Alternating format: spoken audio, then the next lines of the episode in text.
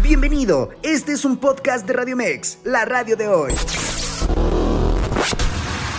Muchas gracias, mi estimado Carlos. Vámonos con los deportes. Pues en conferencia de prensa durante esta mañana en la Noria, el futbolista mexicano Eric Lira espera que la regularidad regrese a Cruz Azul. Sabemos eh, que ha sido algo complicado, obviamente que eh, el fútbol es de resultados también y, y, para mí creo que es que hay que aprovechar el, hoy porque mañana no sabemos si vayamos a estar, entonces hay que aprovechar.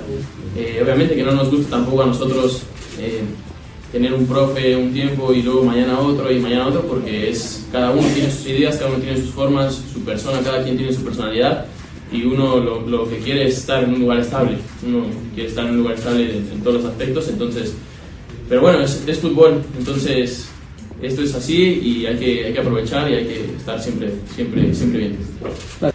Además, el futbolista reconoció el mal torneo realizado en la League's Cup. Claramente fue negativo porque Cruz Azul tiene que que apuntar a cosas grandes. Eh, no, no, no sacamos, obviamente que sacamos conclusiones, sacamos cosas, aprendimos también, eh, pero nada, el fútbol da revanchas y, tenemos una revancha pronto y la queremos, la queremos sacar adelante y queremos que el equipo vaya bien. Bueno, hablando del X-Cup, Toño Rodríguez asegura que la eliminación de dicho campeonato fue dolorosa para Cholos. Respondiendo también a tu primera pregunta, tenemos que cambiar el chip, ¿no? Tenemos que rápido sacudirnos. Fue un golpe duro para nosotros, nos dolió, volvimos con la cara eh, agachada, no queríamos irnos tan rápido a este torneo.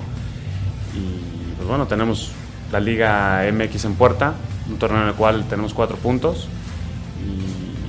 sin duda tenemos esta espinita clavada, sobre todo de tantos torneos en los cuales no hemos podido clasificar a, ni siquiera repechaje. Entonces, eh, es el principio del torneo, pero hay que ir dando pasos sólidos y poder empezar a sumar puntos para encarar de, la mejor manera lo que va a ser el, cierre del torneo. Además, el portero asegura conocer muy bien al Guadalajara, su rival en la jornada 5 de la Apertura 2023.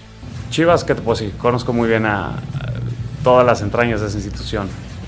La gente que tiene, tiene muy buen pie, tiene mucha calidad, es un grupo el cual llegó a la final se quedó a nada de poder ser campeón, que están bien dirigidos, es un buen entrenador Pauno y, vamos, es un equipo que, que, ha venido jugando muy bien, que es muy intenso, que sabe cuándo apretarte, que sabe cuándo morder.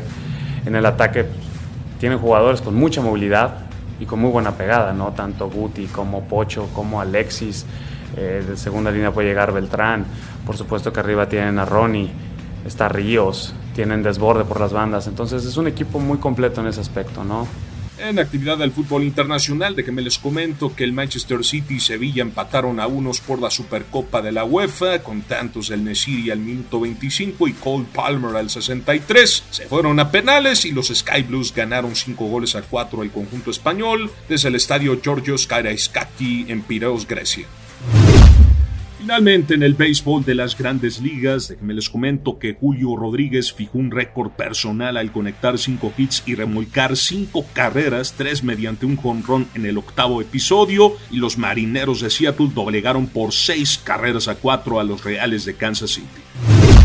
Qué noche de Mookie Betts, pues batió de 4-3 y anotó cuatro carreras y los Dodgers de Los Ángeles se beneficiaron con dos interferencias marcadas al receptor para ganar por décima vez en fila, derrotando por siete carreras a una a los cerveceros de Milwaukee desde el Dodger Stadium. Estimado Carlos, hasta aquí los deportes. Regresamos contigo. Pásala bien, hasta mañana. Escúchanos las 24 horas del día, los 365 días del año por www.radiomex.com.mx. Gracias por acompañarnos. Esto fue un podcast de Radiomex, la radio de hoy.